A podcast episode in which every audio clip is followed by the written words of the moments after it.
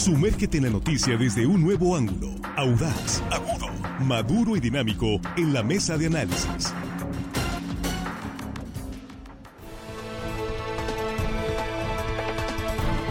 Estamos de regreso, estamos ya en la mesa de análisis de línea directa y en este momento las 8 con 24 minutos. Gracias por compartir esta transmisión en vivo, estos contenidos con sus contactos y conocidos.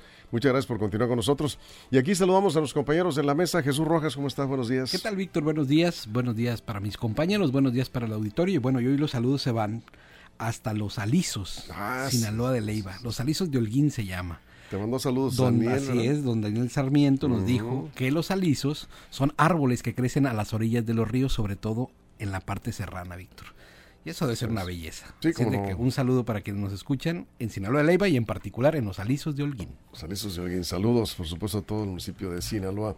Juan Ordorica, ¿cómo estás? Muy buenos días. Muy buenos días, Víctor, nuestros, nuestros amigos de la mesa, de la producción. Y hello, estimada audiencia que hoy viernes nos escuchan y llegó el circo a la radio. Vayan a ver el circo, el circo americano. Aquí nos tomamos selfies afuera de ellos con el circo. Vayan. Y alguien que tiene permiso de hacer lo que le dé la gana es Víctor Torres porque es su cumpleaños. Así que ¿En serio? Sí. Ah, bueno, pues ahí se ven, ya me voy. De una vez. voy a hacer lo que le dé la gana, Víctor. No, Muchas no, felicidades. Muchas gracias. toda. Gracias, Juan. Armando Ojeda, muy buenos días, bienvenido. Muy buenos días, amigo. También me sumo al festejo grande en honor a tu aniversario de vida, Víctor. Un abrazo. Gracias, muchas Lo mejor, pues, por supuesto, te deseamos Pues, todos, felicidades, compañeros Muchas gracias, gracias, compañeros. Y bueno, saludando a toda la gente, los compañeros de acá de la producción y a toda la gente que nos escucha aquí en nuestro queridísimo estado de Sinaloa. ¿Y más allácito? Y más allácito de nuestras fronteras, Víctor, que la gente seguramente te va a desear lo mejor Ya, este día. ya, este, No, yo no, tengo una duda, diga. fíjate, tengo una duda. Permíteme, pues. tengo una duda. ¿Terminaste prestándole dinero a Estrada Ferreiro ayer? Fíjate que... ¿En una de esas te convenció? En Ameros le hubieras prestado. No, fíjate que ni siquiera, ya pues bueno, es lógicamente que, No era él. que no pues, era le él, que estaba hackearon quitando el prestado, me, sí. extrañó mucho que Estrada Ferreiro me, me hiciera un préstamo y a mí. Dije, oye, ¿Te pidió sí, un préstamo? Sí, un préstamo, sí, Me, me, me pidió que estaba en un apuro, que si Sí. le podía dar un, un dinero. Le dije yo, amigo, pues aquí en, a buen árbol te, te rima. Le dije, la verdad, mi presidente, yo no, no tengo capacidad. Bien, bien. Y bueno, no, era hackeado. Espero que ya. Estrada se Esperemos que haya recuperado su número. Hackearon su, su WhatsApp. Bueno, pues vamos entrando en materia de Jesús, Juan, Armando, amigos de la audiencia.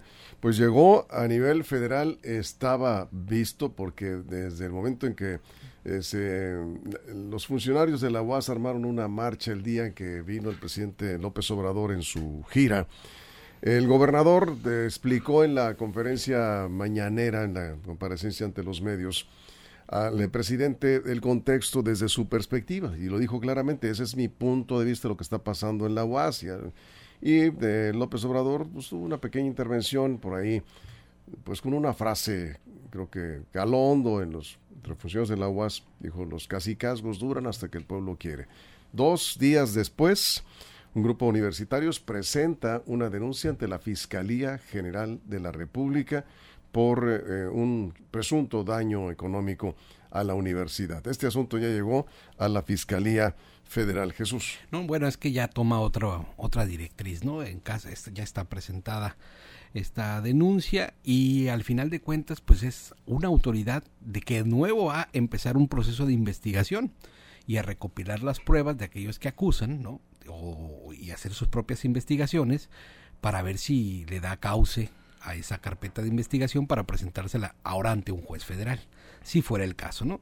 El otro camino que puede tomar, por supuesto, es que no tenga los elementos suficientes y que, pues, digamos, no, no, no continúe el proceso de investigación o no tenga los elementos para no- y no se presente ante un juez. Pero bueno, el tema sí ya es entra en otra directriz, vamos a ponerlo. Ya no nada más son autoridades locales, ya no nada más son eh, la Fiscalía eh, del Estado de Sinaloa eh, quienes están en este proceso. Ahora ya es una autoridad federal ¿no? que va a buscar si hay desvío de recursos, si hay algún acto de corrupción con los recursos federales que utiliza la Universidad Autónoma de Sinaloa. Eso y es. eso es un eso es un tema que ya expone en otra en otra tesitura este Que por cierto conflicto. tiene una audiencia hoy para revisar medidas cautelares, pero ante el Centro de, de Justicia eh, de Culiacán. Vamos contigo, Juan. Como decía el gran filósofo Germán Valdés Tintán, ¿Más mezcla, maestro, o le remojo los adobes? es lo que le está pasando Literal. al señor Madueña. Es, ya tenía broncas y ahora le siguen echando broncas, pero ahora sí a nivel federal. Uno de los argumentos que tenía la Universidad Autónoma de Sinaloa sobre el gobierno del Estado es que está imposibilitado para eh, jurídicamente para levantar algún tipo de auditorías por recursos federales. A la hora de abrirse este nuevo, este nuevo frente de batalla con la justicia federal, porque están interponiendo una denuncia, ya sabremos si la fiscalía la acepta o no, entonces ahí ya puede intervenir otro tipo de fiscalías, otro tipo de, de, fiscalización también, fiscalías y fiscalización, las dos cosas, y ahora sí a nivel federal. La mañanera donde vino el presidente Andrés Manuel López Obrador y el gobernador expuso el tema de la UAS, que ya se había planteado en privado obviamente, pero al hacerlo público, ahora sí interviene la federación. Si bien la fiscalía es autónoma, pues sabemos que tiene ahí cierta, como dice el propio presidente, es mi amigo el fiscal. Entonces, al tener ahí cierta cercanía, al menos de comunicación, creo yo que ahora sí la rectoría del señor Madueña, ya, adiós, caput, se esfumó. Eh, porque por los tiempos. Sí, ya, pues ya imagínense ahora traer un, eh, una acusación federal todavía en su contra y varias estatales, pues sí, yo creo que ya caput se fue, adiós. Eso es Armando. Bueno, el caso de la UAS eh, es la primera denuncia que, que llega a la federación es la primera denuncia que llega a la Fiscalía este, General Federal de la República. Y fue interpuesta, al parecer, según tenemos entendido, por un grupo de universitarios. No se dan los nombres de ese grupo de universitarios, si se presenta algún, grupo de lucha política o, o nada más se, se, reunieron un determinado grupo de personas de universitarios para ir a presentar esa denuncia. Pero al parecer creo que está basada en, en, en datos eh, contemplados y basados en, en, la auditoría eh, aplicada a la UAS, a los recursos de la UAS, por la Auditoría Superior de la Federación el pasado 25 de septiembre del 2023. Al parecer fue esta auditoría sobre gastos federalizados de la UAS. Entonces aquí sí ya, ya se pone, como dice Jesús, en otra tesitura, en otra dimensión política esta denuncia ya, ya pues están corriendo las, eh, las demandas aquí a nivel estatal, ahora se suma a nivel federal. Se sumarían cuatro ya, porque tiene tres pendientes aquí, más estas son cuatro denuncias que tiene que enfrentar Jesús Madueña y su equipo, su grupo que integraban este el, departamento de adquisiciones de la UAS, pues ahí están enfrentando esta uh, verdadera batalla jurídica que tendrán que, este, hacerle frente. Jesús. La denuncia es por 128 millones de pesos y, cachito, ¿no? 128 millones de pesos. A ver, yo, yo lo veo por dos, dos lados. La primera es, cualquiera puede ir a presentar una denuncia, ¿no? O sea, con elementos, sin elementos, fundados o infundados, uno puede ir a presentar una denuncia. Lo que suceda después de que recibe el, el recibe el Ministerio Público Federal esta denuncia, vamos a, a, ver cómo se, a ver si, de, si avanza o no avanza, ¿no? Si, si, hay elementos o no, porque quien formalmente la podría haber hecho sería la propia Auditoría Superior de la Federación. Cuando la Auditoría Superior de la Federación, después de la etapa eh, de solventación, de, requerimiento que hace la auditoría a, a los entes fiscalizados, no se presentan, tienen por procedimiento que eh, tomar alguna decisión y algunas de estas observaciones terminan en denuncias pero eso lo hace la Auditoría Superior de la Federación. Este tema lo está haciendo un grupo de universitarios, lo cual también me lleva a otra reflexión. Al interior de la universidad ya se gestan también movimientos que están en contra de la actual administración, cosa que antes no se veía, estaban prácticamente soterrados, escondidos, agazapados, no, no, no, no se dejaban ver, ¿no? Hoy tiene una postura pública, hace poco vimos un desplegado, ahora se avientan a presentar esta denuncia, es decir, las fuerzas que están en contra de las autoridades universitarias en este momento están tomando también otra posición en el tablero eh, en, en, este momento en el conflicto universitario. Eso es Juan. Sí, eh, sí bien dice Jesús más o menos describe eh, lo que sigue y lo que viene, sobre todo que la Fiscalía Federal decidirá si lo toma o no, si atrae el caso o no. Sin embargo, sobre todo el, el tema de la Auditoría Superior de la Federación, no todas las, no se auditan todas las cuentas, es complicado que todas las cuentas se auditen, se agarran ciertos conceptos, ciertos rubros y sobre eso se hace un muestreo. Pero al haber nuevas denuncias, la propia Fiscalía puede solicitar nuevas auditorías, nuevas auditorías ahora sí, de mucho más conceptos y rubros, y es ahí donde creo que se le puede complicar más a la, a la actual administración, no por malos manejos, porque en verdad es muy complicado que tengas 100% de todos los rubros con todas las comas donde tienen que ir, y eso sirve, pues finalmente, al menos sirve de argumento para iniciar un proceso legal. Todavía no decimos si es inocente o culpable, claro que no, pero ya con el hecho de estar metido en un proceso legal, ya la distracción, el costo en tiempo, el costo en dinero, el costo político, todos los costos habidos y por haber. En salud. El, todo, Sí. todo se te empieza Sí. a acumular. Por eso creo que más allá del, del cómo, des- cómo se desenlace, cuál es el desenlace jurídico de estos de estas denuncias, ya el mero hecho de estar en un proceso, creo yo que ya desgastó por completo al señor Madueña, al grupo político que está en la universidad, no totalmente, creo yo que van a seguir eh, en cierta medida controlando lo que suceda con la UAS, pero ya en lo personal al señor Madueña sí se le complica más, ya no va a poder pasar por lo menos una feliz y tranquila Navidad. Pues, Armando. Sí, mira, estaba viendo los, los, este, los presuntos delitos, supuestos delitos que le están, que le habrían de fincar en esta denuncia federal. Son parecidos a los delitos que le imputan aquí en la Fiscalía del Estado, eh, con otros nombres nada más. Aquí llama ejercicio ilícito del servicio público en la federal, uso ilícito de atribuciones y facultades, pago indebido de remuneraciones de los servidores públicos y ejercicio abusivo del servicio público. Prácticamente son, son, son los mismos eh, este delitos, nomás que eh, pues la palabra irregular y abuso le cambian un poco ahí, pero pues prácticamente son los, son los delitos muy parecidos, casi se puede decir que jurídicamente iguales. Aquí, aquí el- el- el- Además los montos, este, el monto este supera, ¿no? Las, El- eh, el las- monto supera, las sí. carpetas de investigación. Así es, Sí. supera el monto, ya lo digo, son 128 28 millones y millones, sí. Y aquí, aquí el, el asunto yo creo que se deriva y prendió la mecha a raíz de la visita del presidente de la República, porque ahí este el presidente, el gobernador puso un, un- un señalamiento fuerte que seguramente caló en el ánimo del propio presidente de la República.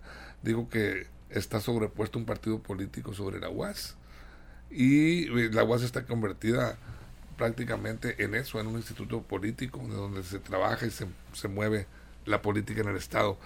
Ese, ese, Y además ese partido está en contra del partido del presidente. Esa- es correcto. Sí. o sea, Eh, pequeño es- detalle. Ese ¿no? pequeño Sí. detalle que, bueno, hizo que el presidente eh, eh, dijera esa frase lapidaria para Gwen y la, eh, y la propia UAS. Y dijo, los casicazgos duran hasta que el pueblo quiere, lo dijo ahí el presidente. Y, y bueno, prácticamente fue el anuncio. Dos días después aparece esta denuncia en la, en Sí. la Superior de la Jesús. Sin demérito de las capacidades de la Fiscalía del Estado de Sinaloa, cuando una investigación es del orden federal, los alcances para las propias investigaciones son mayores. Es decir, se meten a fondo, Víctor. Es decir, es un tema complicado. Cuando se te viene encima, la Fiscalía General de la República, por la propia naturaleza de la institución, tiene maneras de solicitar de manera inmediata ¿no? prácticamente todo lo que necesite de cualquier persona, ¿no? En tanto esté la investigación corriendo. Por eso es muy importante saber si se va a, si, si va a avanzar o no va a avanzar esto que presentan algunas personas como, como, como denuncia. Y la otra también es en dónde y en qué momento esta información también servirá o serviría, dadas las circunstancias, para el proceso local o el proceso que se lleva en, en tribunales locales. Es decir, cada vez se antoja más complejo. En eso coincido completamente con mis compañeros. Bien, Juan, antes de la pausa.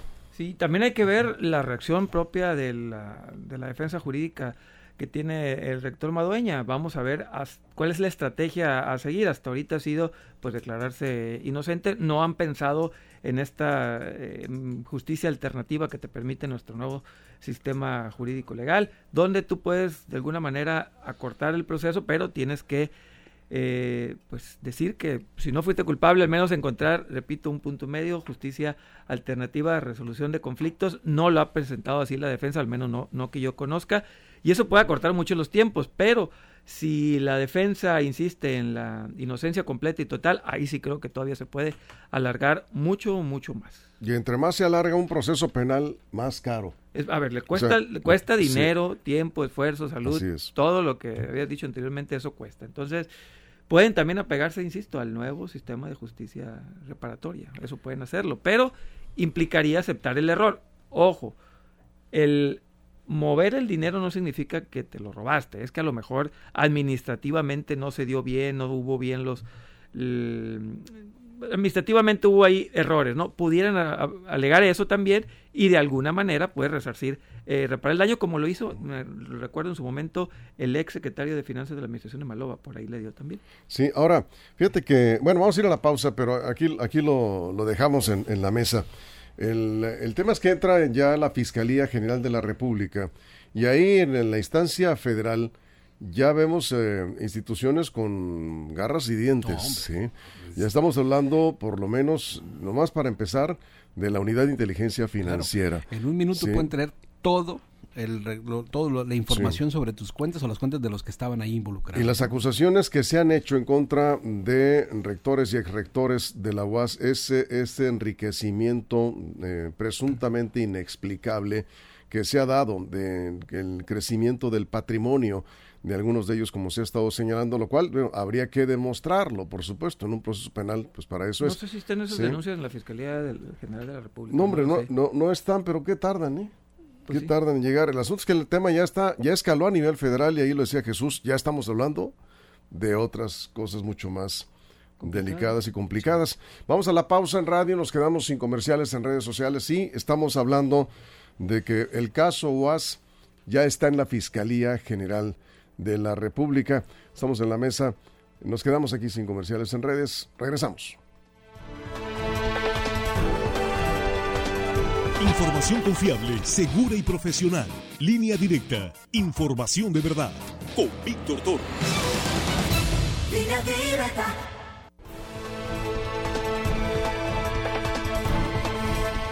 Estamos de regreso en la mesa de análisis de línea directa. Eh, comentaba Armando hace un momento en, en, la pausa aquí en redes sociales que la marcha de los, la marcha a la que convocaron los funcionarios de la universidad fue como un reto. Lanzaron un, digamos, un mensaje de fuerza y de unidad ante el presidente de la República y que eso pudo haber acelerado, digamos, eh, esto que hoy estamos viendo, que dos días después de la gira del presidente se presenta un grupo universitario ante la Fiscalía General de la República, ante el Ministerio Público Federal y presenta esta denuncia.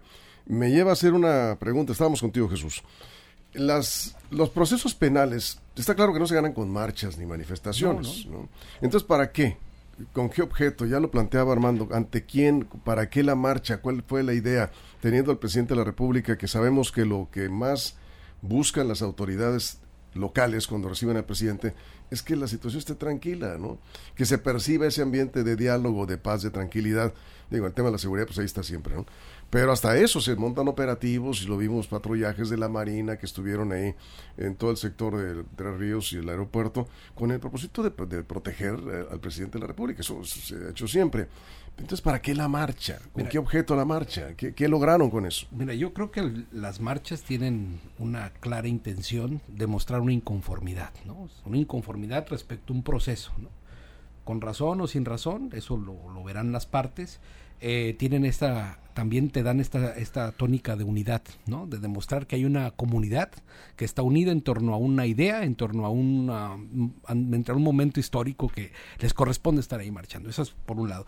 Pero por otro lado también, y viéndolo como, como tratando de entrar en este tema de la neutralidad, ¿no? Sin tomar postura, las marchas te permiten momentos de distensión las marchas te permiten encauzar por la vía legal, porque además todas las marchas son legales, ¿no? En tanto de se acuerdo, respete, ¿no? Por la Totalmente, ¿no? Te permite distensar, ¿no? Mostrar un rechazo público a algo, ¿no? Acompañado de un grupo social importante, de, de tu comunidad, ¿no? Y en esta parte yo no lo veo nada mal, te decía. Entonces, lo, lo, lo digo porque también son momentos para despresurizar, para, para, para, no, para bajar la tensión y para tener un cauce dentro de, las, dentro de esto. Eh, para poder externar una opinión, para llamar a la, a la, opinión pública desde ahí con razón o sin razón, o sea, no quiero meterme en ese, en, ese, en ese Entiendo tu postura. Pero creo que socialmente es algo válido, es algo que además es muy propio de los universitarios y de las universidades, porque las universidades cuando protestan marchan, salen, gritan, ¿no? Sí, sí, pero era contra el presidente de la República. No, no creo, no, no eh, creo que sea. Pudo haberse interpretado así. No pudo haberse, pero yo creo que no era contra el presidente. El caso es que, ¿qué logró esa marcha? Pues Dos días después, una denuncia ante el Ministerio Público Federal que no creo, yo sí no creo que sea una casualidad. ¿Y sabes también qué logró Víctor, amigos del auditorio y la mesa? Que pusieran el tema de la UAS en la agenda nacional. A lo mejor el presidente ni lo tenía por la cabeza, pues a lo mejor sí, a lo mejor no, pero al menos ponerlo ya a un tema visible, pues hace esto, que si involucras a la federación, involucras al presidente, porque lo estás metiendo con una marcha el mismo día que viene, el presidente iba a preguntar, ¿y por qué marcha? Entonces lo está subiendo otro a otra liga, pues va a pasar eso, que vas a jugar en otras ligas y a veces ganas y a veces pierdes, a veces te va bien, a veces te va mal. Y pues aquí parece que al menos al aumentar la apuesta, ¿ok? De que los maestros tal vez o seguramente no están enviados por nadie, lo hicieron de mutuo por propio y dijeron, bueno, pues si ya es un tema nacional, pues vamos subiéndolo a, a la parte nacional y elevaron la apuesta. También jugándole un poquito al, a, pues hasta el sospechosismo político. También el hecho que ya no esté Adán Augusto en la, en la Secretaría de Gobernación, que de alguna manera era aliado de, Héctor Malesio Cuen, que Héctor Malesio Cuen es una persona ligada a la universidad, es, es un universitario, finalmente. Eh, que impedía de alguna manera, o si tenía mano izquierda ahí el señor Adán Augusto para evitar que trascendiera estos problemas a nivel nacional, al ya no estar ahí, al haber terminado este acuerdo también que tenían en la parte política entre Héctor Mauricio Cuen y Adán Augusto, pues se quedaron sin aliados, digamos, Paz, UAS, se quedaron sin aliados en la federación y por eso están sucediendo estas cuestiones. Por eso, a lo mejor y tal vez no llegaban este tipo de denuncias en su momento, meses atrás o años atrás. Sí, Armando. Mira, la realidad de las cosas hay que decirlas como son. Esto es, se tornó político y casi personalizado. Desde la UAS están sistemáticamente a través de su medio atacando, señalando directamente al gobernador, le ponen nombre al conflicto. Por supuesto que desde acá del gobierno del Estado se defienden. Y para mi punto de vista, Héctor Merecio Cuen cometió un error hace poco. Declaró que se relambía, relamía se relamía por la candidatura al Senado, como diciendo para arrebatarles esa oportunidad, esa opción que tiene Morena con el candidato que vayan a enviar, porque Héctor Merecio Cuen Ojeda pues, se considera con la suficiente fuerza política para ganar la elección y ganar el Senado, que él quiere ser senador. Entonces está retando, es un reto. Salen también en todas las ciudades de Sinaloa contingentes fuertes de la UAS cuando está el presidente dialogando en la mañanera con el gobernador aquí en Sinaloa, en Culiacán, y esto es un auténtico reto político, es una manifestación de poder político. Aquí está el power de la UAS, no te estás peleando con la monita de los cerillos. estamos peleando, están peleando ustedes con una verdadera fuerza política de Sinaloa y aquí estamos presentes, presidente. Ese es el mensaje que se interpreta. Si no se quiere ver así, bueno, hay muchas coyunturas por donde poder verlo, pero si lo analizamos a fondo y vemos el contenido y el origen de todo este conflicto, pues vamos a dar con la idea de que es una confrontación netamente política que esté en los tribunales. ¿Por qué? Porque hay elementos. Bueno, ahora, el hecho, el hecho de que incluso en el, en el Frente Amplio, que pronto será coalición PRI-PAN-PRD, se habla en algunos grupos de la probabilidad de que Cuen sea candidato, si no al Senado, probablemente una diputación federal. ¿Eso le ayuda a la UAS o le afecta más bien al más que a la UAS a los funcionarios que están en proceso penal que son del grupo de Héctor Melesio Cuen? ¿Le mete presión al gobierno morenista? ¿Le ayuda o le perjudica? Yo creo que ahí sería una complicación también para el frente, ¿eh? porque el frente estaría involucrándose en un tema que no es de su naturaleza. Es decir, la naturaleza electoral, política que viene en el proceso 2024 tendría que estar alejado de estos conflictos, porque entonces sí, pues tenían una doble derrota, ¿no? O sea, imagínate, si, si termina el tema de la universidad, ¿no? En, en algunas sanciones, ¿no? Y al mismo tiempo estás en un proceso donde tienes qué posibilidades de ganar, ¿no? Mínimas este, contra, contra lo que Morena representa, hablando en términos de lo que dicen las encuestas, ¿no? está muy complicado, entonces sería como más como, como muy complejo. Y fíjate, eh, aprovechando para saludar a la audiencia en redes sociales, en YouTube, están preguntando que a lo mejor lo que pasa es que me gustan las marchas, ¿no? Que, porque hay gente que yo no es que me gusten las marchas, es que las entiendo y a veces las instituciones como la Universidad Autónoma de Sinaloa tienen esta posibilidad de hacerse presente con esa voz para poder pues llamar a eso, ¿no? Porque también tienen un contexto político, por supuesto, porque son una comunidad y así como en este momento, ¿no? No corresponden a la alianza con el gobierno, en otras latitudes la universidad está siendo aliada de la cuarta transformación, otras universidades donde también hay caciques. Entonces, al final de cuentas, es más, esta misma universidad, ¿no? este mismo grupo al que ahora están enfrentándose, antes también fueron aliados de los que están detentando el poder. Así es, eh, en su momento, pero hoy no lo son. y bueno, el escenario eh, que cuenta pues es el actual. Y vienen las definiciones de candidaturas.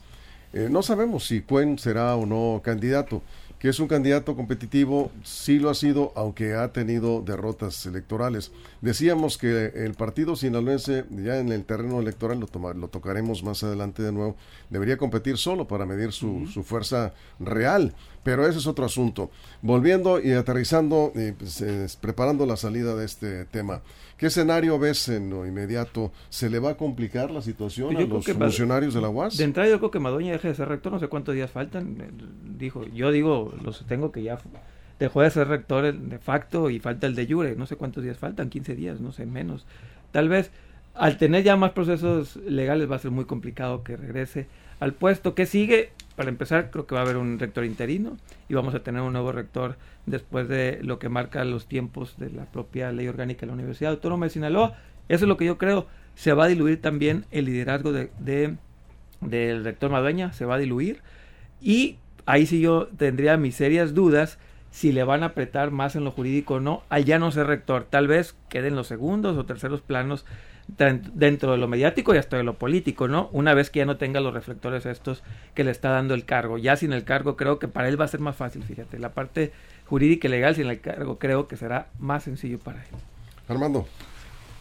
Pues yo insisto en que estamos, eh, estamos frente a un proceso electoral, ya lo estamos viviendo, ya hay actores políticos, ya está y, este, el escenario montado y en ese escenario está participando un partido político, el Partido Sinaloense, que es parte del conflicto gobierno del Estado, Universidad Autónoma de Sinaloa. Quiérase que no, es parte de ahí la fuerza mayoritaria. Ha crecido mucho el PAS, ¿cierto? Han hecho comités en los ciudadanos, en los eh, municipios, pero la fuerza esencial de el PAS está en el seno de la universidad.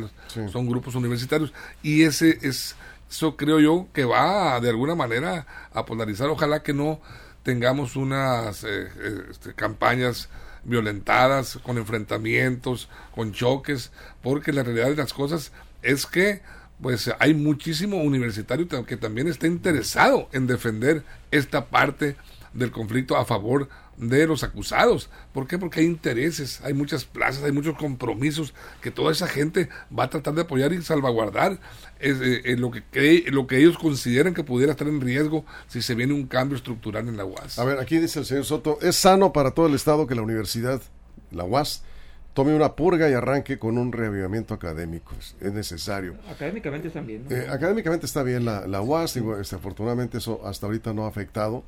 Eh, todo este problema legal que están enfrentando algunos funcionarios. Y Amadueña le dice que los políticos honrados se quitan de en medio cuando cae sobre ellos la sospecha. Sí.